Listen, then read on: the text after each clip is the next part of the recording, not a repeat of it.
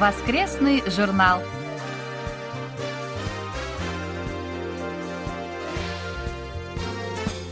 Дорогие друзья, в эфире очередной выпуск воскресной программы Всемирного радио КБС. В студии Анна Витенко и Валерий Суриков. За режиссерским пультом Настя.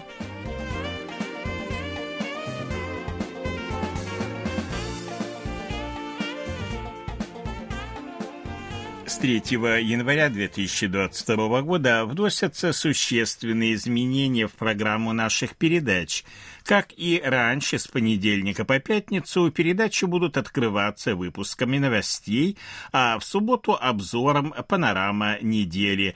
Затем произойдут изменения. С понедельника по среду в нашем эфире прозвучат привычные нашим слушателям выпуски радиожурнала «Сеул сегодня», а в четверг специальный выпуск о новостях шоу-бизнеса, а также рубрика «Корея, страна и люди».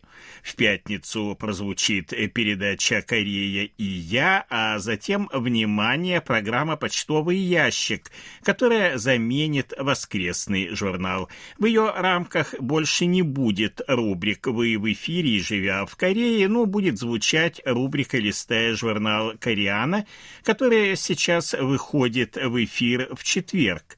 После радиожурнала «Сеул сегодня» в понедельник будет выходить в эфир рубрика «Говорим как герои сериалов», которая будет повторяться, опять же, после «Сеула сегодня» со вторника по четверг в это же время. Наши передачи будут завершать следующие программы.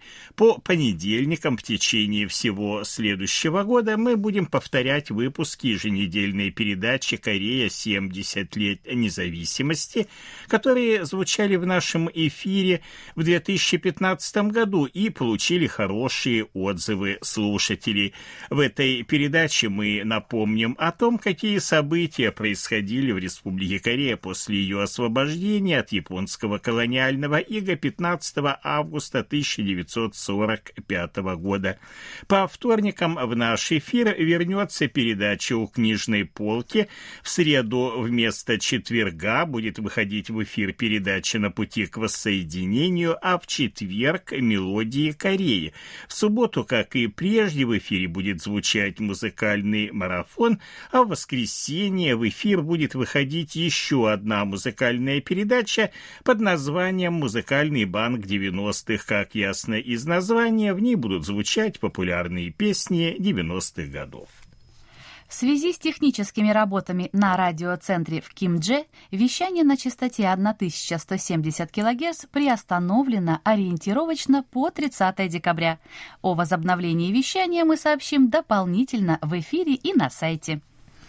Э, напомним, что мы определили список наших официальных мониторов на наступающий 2022 год, в который, как обычно, вошли 25 человек. В список был включен среди прочих Василий Гуляев из Астрахани, который долгие годы был нашим активным слушателем и неоднократно назначался монитором. Но на прошлой неделе Анатолий Клепов из Москвы и Николай Ларин из Московской области сообщили нам печальную весть. Как написал Анатолий Клепов, отошел в вечность наш коллега и для многих из нас просто друг Василий Георгиевич Гуляев. Ему было 64, об этом сообщила его дочь. Не столь давно они в тяжелой форме перенесли коронавирус и его осложнения, и, увы, последовавшую после этого прививку от гриппа Василий Георгиевич не перенес. Будем жить и помнить. Вечная память Василию Георгиевичу Гуляеву.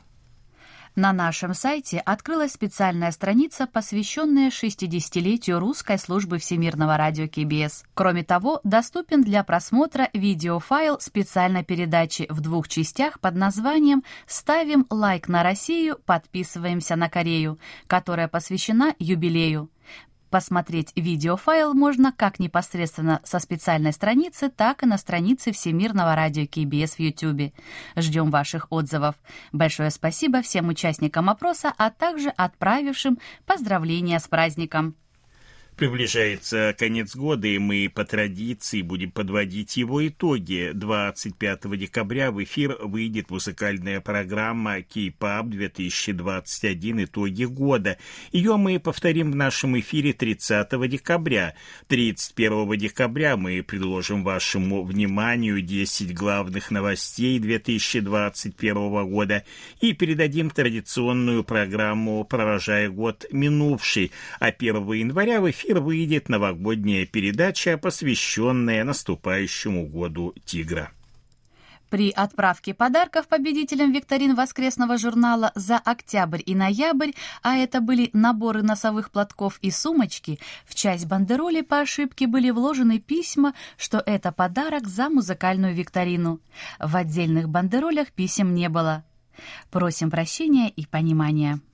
И, наконец, последнее сообщение. 31 участник опроса слушателей, которые мы проводили минувшим летом, получит наши сувениры. Со списком можно ознакомиться в разделе объявлений на странице воскресного журнала на нашем сайте. Получателей сувениров мы определили путем жеребьевки. К сожалению, мы смогли отправить только 18 бандеролей слушателям, живущим в России, а с другими странами почтовый обмен пока не открылся. Как только появится такая возможность, мы отправим подарки всем остальным слушателям.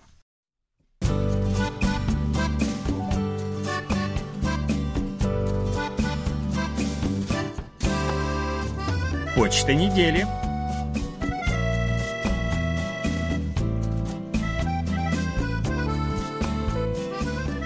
Наши слушатели продолжают сообщать о получении задержанных почтовых отправлений. Михаил Бринев из Петушков Владимирской области пишет, что получил по почте карточки подтверждения приема за период с марта по июнь 2020 года. А Алексей Каркунов из Надеждинского района Приморского края за март-апрель 2021 года. А Роман Новиков из Орла сообщил о получении подарка за победу в викторине – косметички, которую будет использовать его подруга. Роман получил также конверт с тремя карточками QSL. Не можем не порадоваться, что наши почтовые отправления до слушателей доходят. Денис Симахин из Воронежа пишет. Был приятно удивлен, прочитав новостной группе, посвященной дальнему приему, о том, что выбран одним из 25 ваших официальных мониторов на наступающий 2022 год. Постараюсь оправдать ваши ожидания и максимально часто отправлять рапорты о приеме. Денис, вы один из самых активных наших слушателей, занимаете одно из первых мест по количеству отправленных нам рапортов, поэтому ничего удивительного в выборе вас монитором нет. Надеемся, что и в наступающем году вы будете столь же активны. Дмитрий Балыкин из Большого казино Нижегородской области пишет. К сожалению, пока по ряду причин у меня не получается регулярно прослушивать ваши передачи. Из-за начала семейной жизни порой на это просто не хватает времени. Кроме того, в многоквартирном доме, где я сейчас живу, короткие волны сильно засорены индустриальными помехами. Каким образом запускать каналы вашего потокового вещания на сайте без зрения, пользуясь программой экранного доступа, тоже не совсем понятно. Несколько лет назад сделать это было гораздо проще. Нужно было просто нажать на соответствующую ссылку канала, и вещание запускалось. А сейчас мне просто не удается найти ее на странице. Остается единственный вариант — слушать ваши передачи через приложение на смартфоне или отдельные рубрики на сайте — Огромное спасибо за интервью с Александром Макухиным, прозвучавшее в рубрике «Вы в эфире». С учетом ситуации Александра, я считаю, что ведущие передачи выбрали правильный вариант провести его в формате письменных вопросов и ответов, а потом озвучить их в эфире. Желаю Александру успехов, здоровья и веры в себя. Дмитрий, спасибо за ваше письмо. Желаем вам счастья в семейной жизни и успешного преодоления всех возникающих проблем. Дмитрий Балыкин интересуется также, как пандемия коронавируса повлияла на количество беженцев из КНДР, которым удается добраться до Южной Кореи. Имеется ли статистика за прошлый год и прошедшие месяцы этого года? Э, да, конечно, статистика такая есть. За период с января по сентябрь текущего года на юг перебрались в общей сложности 48 северокорейцев, 29 мужчин и 19 женщин.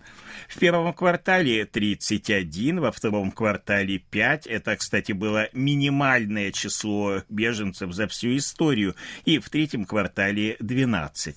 В прошлом же 2020 году на юг перебрались 229 северокорейцев, из них 135 в первом квартале, 12 во втором, 48 в третьем и 34 в четвертом. Многие из них, покинув север до въезда в Республику Корея, некоторое время находятся на территории третьих стран, в первую очередь Китая, или стран Юго-Восточной Азии. Это связано с закрытием границ и ограничениями на передвижение из-за COVID-19.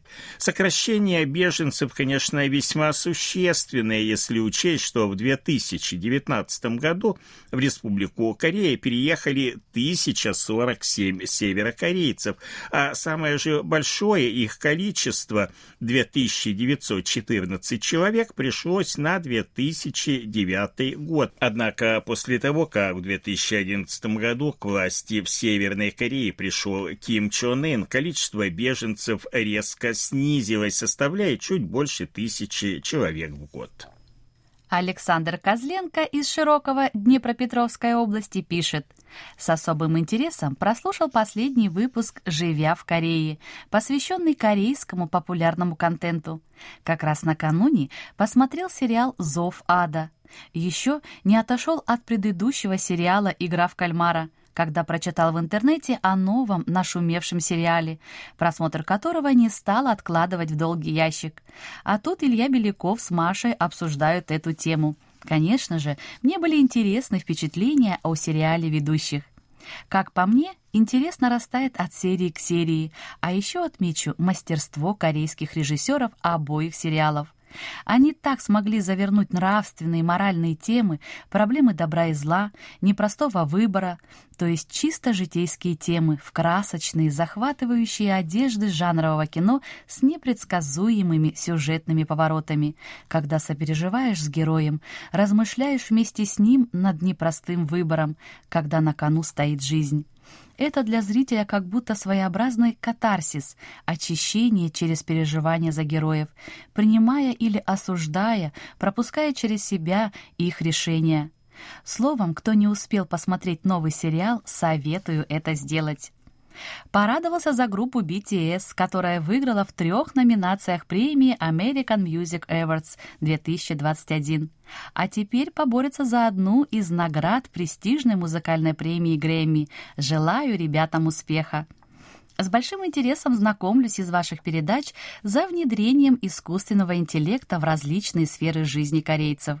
Это и коммерческие беспилотные такси, летающие такси, беспилотные автобусы, роботы-официанты и так далее. Впечатляет, как у нас на глазах стремительно развивается научно-техническая революция. Вы очень много внимания уделяете распространению коронавируса. К сожалению, зарегистрированы первые случаи нового штамма омикрон, а также резкий рост заболеваемости, который медики связывают с ослаблением антивирусных ограничений в рамках правительственного плана постепенного возвращения к обычной повседневной жизни. Очень жаль, ведь я надеялся, что этот план позволит адаптироваться к жизни в новых условиях. Впрочем, уверен, что правительству удастся контролировать ситуацию в стране. Будем оптимистами. Александр, большое спасибо за письмо и полностью с вами согласны. Конечно же, оптимизма терять не стоит. Николай Ларин из села Жаворонки Московской области пишет – 8 декабря прослушал на YouTube специальную передачу, посвященную 60-летию начала вещания на русском языке. Ведущие обсудили ряд вопросов, особенно актуальных для молодежи. Это, в частности, специфика современных коммуникаций, отношения между Республикой Корея и Россией. Они обсудили также итоги опроса слушателей о корейской тематике в социальных сетях, отметив отсутствие обсуждения вопросов туризма в Корее. Ведущие зачитали также поздравления и пожелания сотрудникам русской службы в связи с 60-летием вещания. Особенно мне запомнилось поздравление Владимира Гудзенко из Луховиц Московской области, который слушает передачи практически с начала вещания и помнит многих ведущих. Еще раз хочу поблагодарить авторов и ведущих этой интересной передачи. Николай Егорович, большое вам спасибо за письмо. Рады, что наша специальная передача вам понравилась. А сейчас пришло время нашей рубрики «Вы в эфире», мы уступаем место в студии ее ведущему Алексею Киму, который побеседует с очередным нашим слушателем.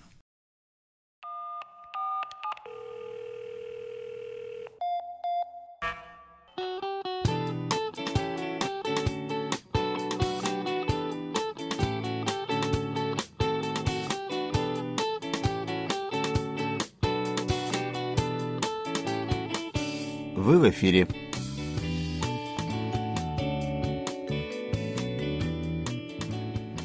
На волнах Всемирного радио КБС рубрика «Вы в эфире».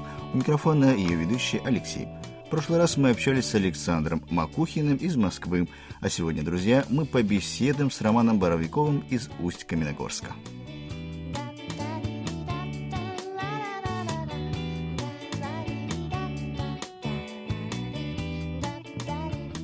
Итак, давайте начнем. Алло. Алло, алло, Роман? Алло. Здравствуйте, это Алексей. Здравствуйте, Алексей. Я вовремя? Да, да, все, я могу поговорить. Все, отличненько. Ну, тогда поехали, да? Да, давайте. Окей. Итак, дорогие друзья, сегодня у нас довольно редкий гость в наших краях, а именно из Казахстана, Роман Боровиков из Усть-Каменогорска. Так, Роман, вам слово. Э, расскажите, кто вы, откуда, как вообще познакомились с нашим радио, да и в целом э, историю вашего знакомства с радио расскажите. Здравствуйте, меня зовут Роман. Я живу в Казахстане, в городе Усть-Каменогорске, это Восточный Казахстан. Э, мне 39 лет, и я увлекаюсь радиолюбительством, так сказать. Э, как я познакомился с вашим радио? Ну, совершенно случайно просматривал эфир на коротких волнах и наткнулся на радиостанцию с русскоязычной передачей. Угу. Вот, поэтому заинтересовался, стал слушать. И потом выяснил по той частоте, на которой она вещала, э, что это была за радиостанция. Вот оказалось, это вот э, радио Кореи. А, нашел сайт. В форме обратной связи я просто увидел там а, форму для оценки качества приема. Ну вот решил оставить свой отзыв о том, как я принимал вашу, ваш сигнал. Угу. Вот так вот я нашел вашу станцию. В общем-то. Угу. А это давно было? Вы знаете, это было... Нет, я не сказал, что это давно. Это было в конце лета, наверное, в начале осени точно не помню сейчас дату, но было уже так, скажем, не тепло по нашим меркам, поэтому да, это было уже начало, начало осени. А вы имеете в виду этот год, да? Да, и в этом году, в 2021 году. Угу. Получается, очень, очень свежий слушатель для нас. Да. Угу. А вообще радио давно увлекаетесь? Вообще радио давно, да. Я увлекаюсь еще с детства, еще когда учился в школе. Как-то случайно тоже начал э, интересоваться этой темой. А я даже вспомню, как это было. Сейчас вам расскажу. А это я был где-то в восьмом классе, а сестра у меня старшая училась э, в одиннадцатом классе. И у нее в учебнике по физике в разделе, э, по-моему, назывался что-то вроде радио, принципы радиосвязи, я увидел схему простейшего детекторного радиоприемника. Ну вот я помню, что она меня тогда вот как-то настолько поразила, заинтересовала, что я, я ничего еще не понимал, что это такое, как это работает, но вот просто смотрел на нее, читал и пытался вообще понять, что это за устройство такое. Ну, было как-то жутко интересно. Все, а потом пошел в библиотеку в нашу сельскую, Угу. И уже начал читать там книги по радиолюбительству. У нас э, издавались долгое время в Советском Союзе журналы э, для молодежи, опытных радиолюбителей. Ну, очень много литературы довольно-таки было. Очень много книг по самоделкам. Мне попалась очень хорошая энциклопедия начинающего радиолюбителя, по-моему, Бориса Иванова, тоже Мгм. советский автор. И вот в ней как раз вот этот э, детекторный приемник уже был описан нормальными человеческими словами, и я там уже понял, что к чему. Вот, и предпринял попытку собрать его. Ну, в принципе, у меня все получилось с первого раза, поэтому тогда у нас еще и радиовещание было э, активно велось вот на средних и длинных волнах, mm-hmm. поэтому приемник мой заработал, и я, так сказать, получил свое удовлетворение от этого процесса. Ну вот э, так все сложилось просто, вот меня это очень заинтересовало, у меня первый, первый успешный опыт, и вот так я подсел, можно сказать, на это. И получается, все это было абсолютно самостоятельно, да? Да, да, да. Это было все самостоятельно изучено, прочитано. Ну, насколько мне удавалось тогда это все понять. Вот. А потом стал собирать какие-то более сложные конструкции радиоприемников. Вот. И так до конца обучения в школе. Затем я уже учил, уехал учиться в университет там как-то мне уже было не до того, уже появились компьютеры и другие интересы. Да, другое время. Вот. Угу. А, да, это было тоже очень интересно. Ну, а вот не так давно, буквально несколько лет назад, как-то меня э, жизнь вернула в эту струю, и я снова занялся э, такой радио... Ну, я бы не, не зову себя радиолюбителем, вот в том смысле, в котором это понятие у нас а, здесь применяется. Это больше, знаете, как больше более подходящее название любитель радио. Вот, у меня есть э, небольш, небольшая коллекция радиоприемников, таких вот советского производства, некоторые импортные есть модели. Ну и вот э, мое увлечение – это серфить по эфиру, выискивать какие-то радиостанции. Ну, хорошо, если попадутся русские, на русском языке. Вернее, не русские, а именно на русском языке. Вот, и они вот иногда попадают это, к примеру, вот Международное радио Китая, вот радио Кореи. Uh-huh. Э, из Японии что-то, я помню, принимал тоже на русском языке. Какие-то религиозные передачи попадаются. Из России, Украины, из нашей местности ловятся. Плохо, но ловятся все-таки. Ну, в общем, вот такой процесс. Получается, э, давайте разберемся, получается, вы э, с самого детства, с восьмого класса, заинтересовавшись э, радио, начали все это самостоятельно изучать, вам все это зашло, понравилось, все пошло, а вот в университетские годы на долгое время все это было заброшено, и буквально недавно вы только вы вернулись. То есть был довольно-таки большой промежуток, когда вы радио на полку поставили пылиться, да? Да, да, так и есть, все верно вот большой промежуток я вообще даже не вспоминал, можно сказать, mm. об этом. Интересно. А, ну, в принципе-то вы говорите не, не радиолюбитель. Все атрибуты, в принципе, есть, но в жизни всякое бывает. Но вот что случилось, почему вы э, решили вернуться к этому забытому хобби? Особенно, тем более, что время а совсем уж вам... другое. Да, я даже не могу сказать, почему. Что-то вот, ну, что-то вот захотелось мне для души какое-то занятие как-то уже и возраст такой подошел, и Душевный. не...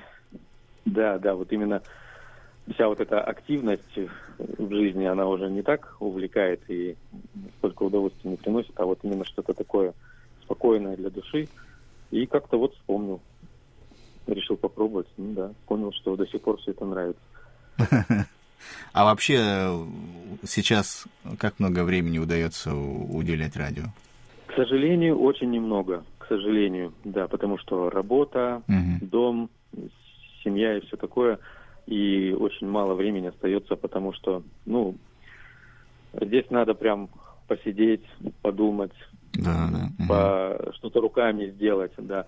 Вот я, ну, стараюсь, пытаюсь как-то вот завел себе даже канал на YouTube, что-то там про ремонт, про наладку немножко А-а-а. уже радиоприемников. Но у меня пока не получается. Времени совершенно нет. Хочется, но пока времени нет. Ну, если ну, канал на YouTube, наверное, все-таки э, удочку закинули далеко. Ну, хочется, хочется, да. Видео есть отснятые, однако вот чтобы смонтировать их э, хорошенько, как положено. Не хочется, что попало выкладывать. Ну, скажите название а, вашего время. канала. Возможно, слушатели наши э, заинтересуются, зайдут на канал.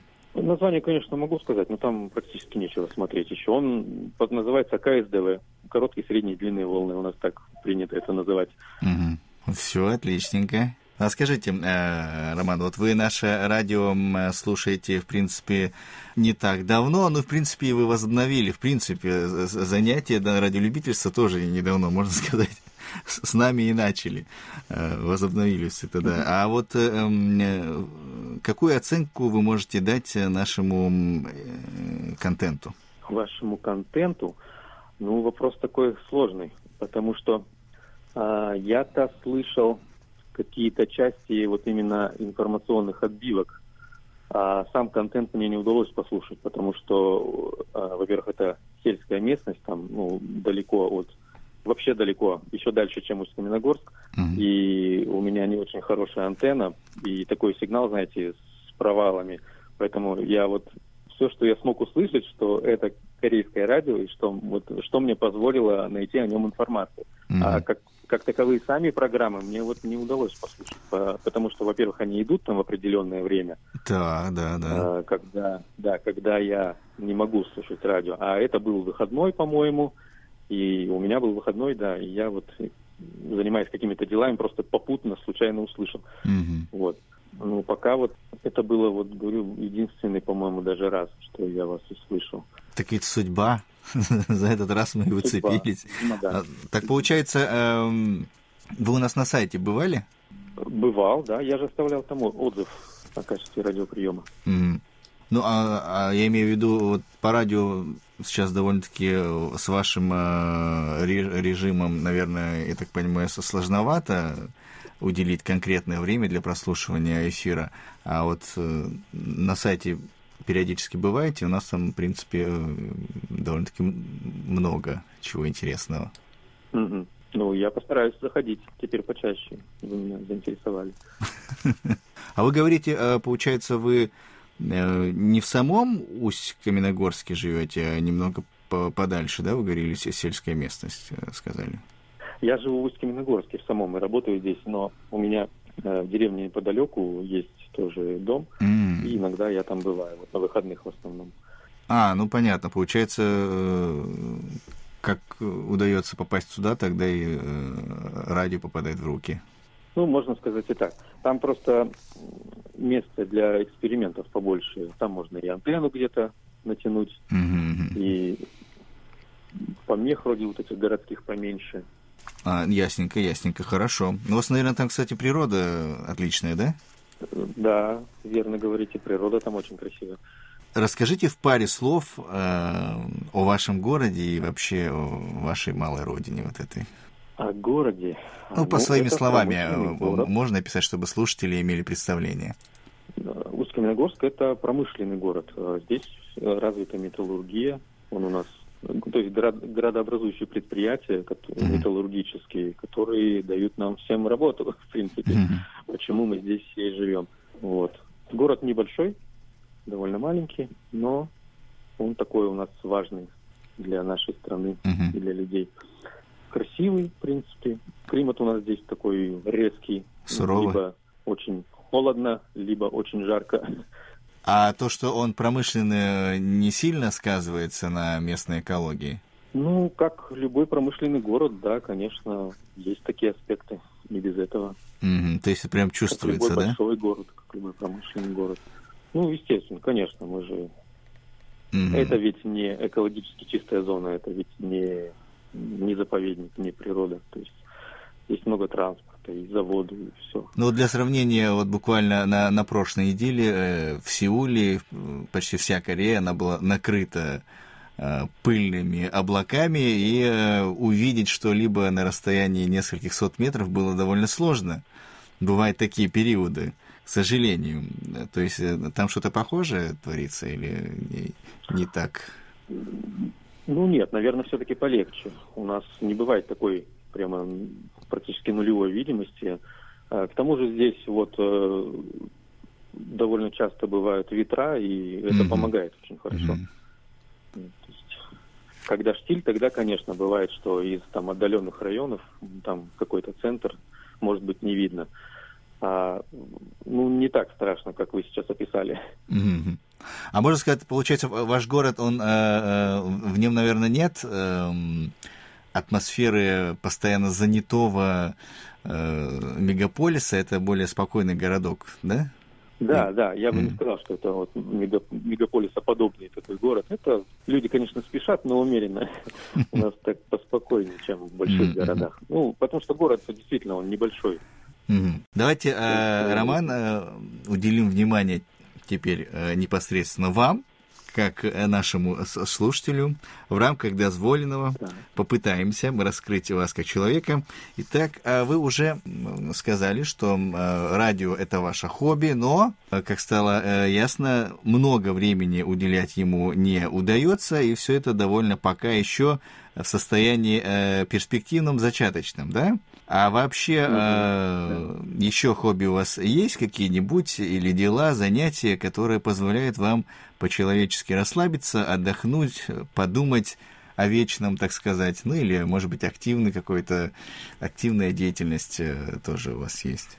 Так, ну что бы вам такое рассказать? Я вообще люблю что-то такое новое пробовать делать руками. Угу. То есть э, в последнее время вот научился ремонты дома делать, там, ну, начиная от водопроводов до mm. электрики и декоративной отделки, вот что-то вот такое. То есть все, что можно потрогать, э, помастерить, вот это мне интересно. Вот. Таковых э, спортивных или путешествий, ну, у меня нет. Как-то не тянет меня особо в эту область. Там, где голова работает вместе с руками, вот да, это интересно. Вот что-то такое я люблю. То есть можно сказать, что золотые руки? Ну, не знаю, это, наверное, не мне судить, но надеюсь, что они полезные у меня. Ну и что ж, выходит, тогда вы э, работаете всю неделю, выбираетесь на природу и снова за работу, все э, то, что говорите, руками, головой. Ну да, а долго бездельничать как-то не получается, да и трудно это для меня. Я mm не люблю, когда я долго нахожусь без дела. То есть либо это будет какой-то действительно такой хороший, приятный отдых в компании на природе, где, э, ну, где ты удовольствие получаешь от общения, от э, самой компании, э, либо это что-то такое деятельное. Вот. А так безделье это не мое. Понятно, понятно. Отдых должен быть какой-то активный и интересный. И mm. голова должна работать все время. Дорогие друзья, только что мы беседовали с Романом Боровиковым из Усть-Каменогорска. Из-за нехватки эфирного времени нашу беседу мы, как всегда, продолжим уже в следующем выпуске.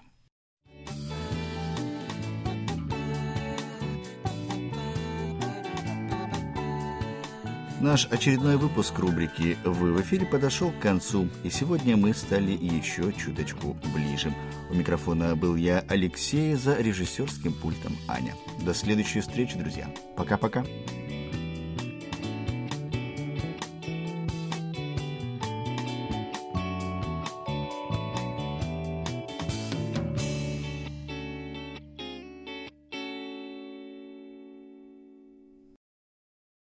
Большое спасибо ведущему рубрики Алексею Киму и нашему гостю Роману Боровикову из города Усть-Каменогорска. Продолжение слушайте через неделю в следующем выпуске «Воскресного журнала».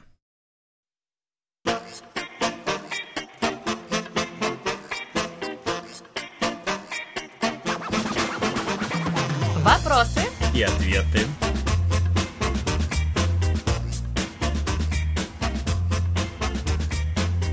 Сегодня мы продолжим ответ на вопрос Михаила Портнова из Москвы о Корейском железнодорожном музее и железных дорогах Корейского полуострова. Речь пойдет об экспонатах, установленных под открытым небом. Итак, первые экспонаты, о которых сейчас пойдет речь. Один из них – это паровоз «Микадо» типа 282. Под этими тремя цифрами понимаются две движущие оси в одной жесткой раме, восемь бегунковых и две поддерживающие оси. Паровоз был собран в Японии в августе 1940 года. На протяжении долгого времени он перевозил пассажиров между городами Пусан и Сины Мэйджу. Второй паровоз под названием Пащи, сокращенно от слова Pacific, то есть Тихий океан, относится к типу 462. Эта модель была также собрана в Японии. В основном она использовалась на главных магистралях страны до тех пор, пока на смену паровозам не пришли дизельные локомотивы. В середине 60-х годов в эксплуатацию уводятся шесть узкоколейных дизельных поездов, собранных в Инчоне. Они используются использовались на двух ветках Инчон-Сувон, провинция Кёнгидо, и Сувон-Йоджу, тоже провинция Кёнгидо. Один поезд из этой серии также находится на территории музея. Он был привезен сюда вместе с двумя другими узкоколейными поездами после открытия музея в 1988 году. Стоит отметить, что изначально на поездах использовались японские двигатели, однако затем они были заменены на американские. Кроме дизельных поездов, в музее также представлены три электропоезда. Один из них э, произвела японская компания Hitachi, и он поступил в эксплуатацию в 1974 году. Три года спустя на рельсы встали еще два, построенных специалистами южнокорейской компании Deo Heavy Industries. Это первые электропоезда южнокорейского производства, которые также можно увидеть в музее. Кроме всего, в музее экспонируется президентский поезд. Он был построен и закуплен в Японии и введен в эксплуатацию в 1969 году. Э, поезд обслуживал президента вплоть до 1999 года, когда ему на смену пришла более новая модель Кёнбокко.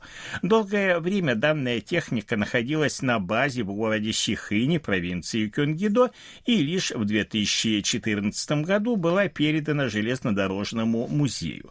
Кроме президентского поезда в музее есть также поезд сопровождения, который использовали сотрудники охраны лидера страны. Среди скоростных поездов для просмотра доступны испытательные модельки TX третьего поколения и им. Она была построена компанией Hyundai Rotem и введена в эксплуатацию в 2019 году. Ранее на ее месте находился испытательный образец KTX второго поколения Санчон. Добавлю, что сейчас идет разработки скоростного поезда нового поколения и МЮ-320. Опытный образец будет готов в 2022 году, а производство, скорее всего, начнется в 2020 2025. Вот примерно такие экспонаты доступны посетителям Корейского железнодорожного музея. Важно, что это пока единственный специализированный музей подобного рода в стране. Несмотря на довольно интересный контент и экспонаты, музей посещает не так уж много людей, как хотелось бы. К сожалению, музей не приносит доходов корейской корпорации железных дорог, а наоборот требует от нее серьезных затрат. Сейчас сейчас речи не идет о развитии музея, поскольку денег не хватает даже на его обслуживание.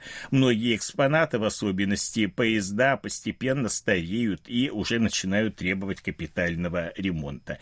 В этой связи возникает необходимость в создании государственного железнодорожного музея. Изначально его планировалось построить рядом со станцией Йонсан в центре Сеула, однако этот план не удалось реализовать. Министерство Министерство сухопутных территорий и транспорта объявило конкурс среди местных органов власти на размещение у себя музея.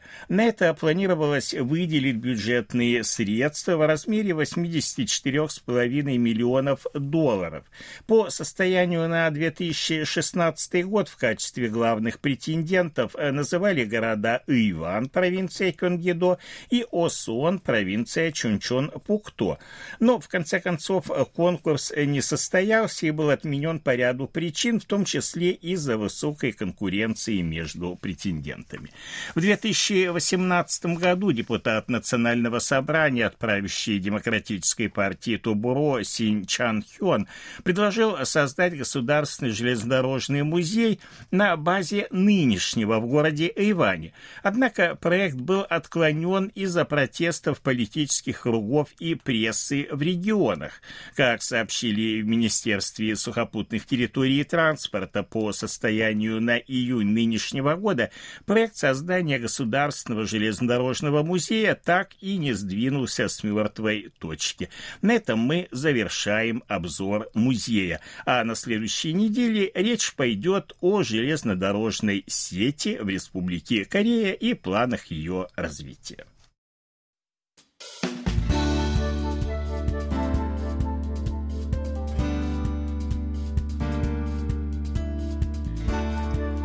Спасибо, за ваши рапорты.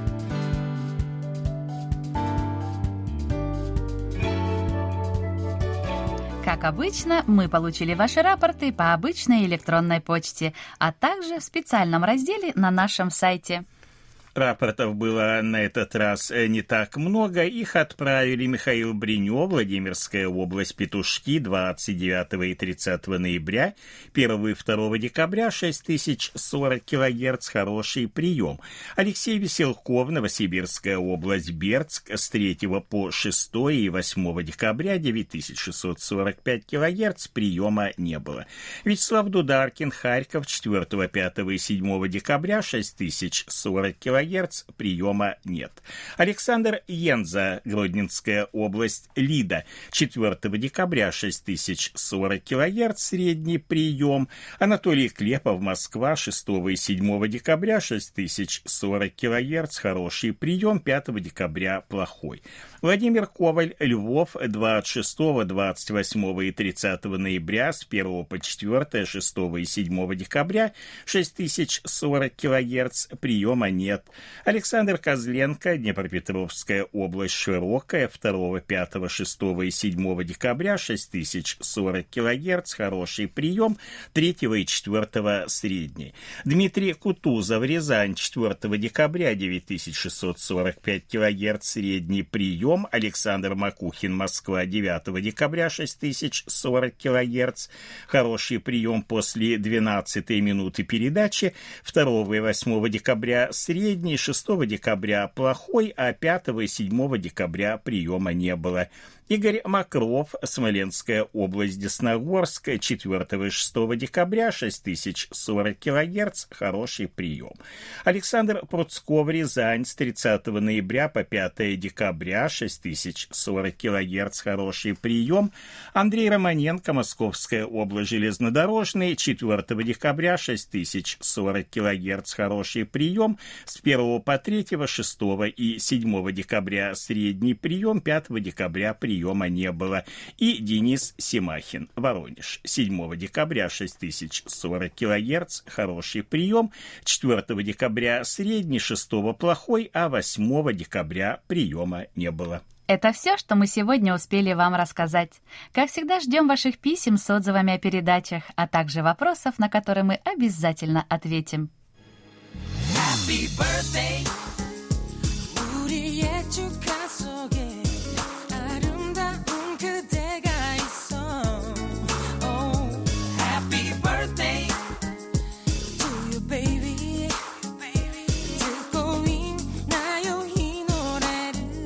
В заключении поздравляем всех именинников будущей недели. Желаем вам, чтобы каждый день вашей жизни был наполнен оптимизмом, свежими идеями и интересными встречами.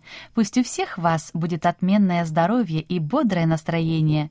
Пусть каждое утро встречает вас яркими, солнечными лучами и улыбками близких людей.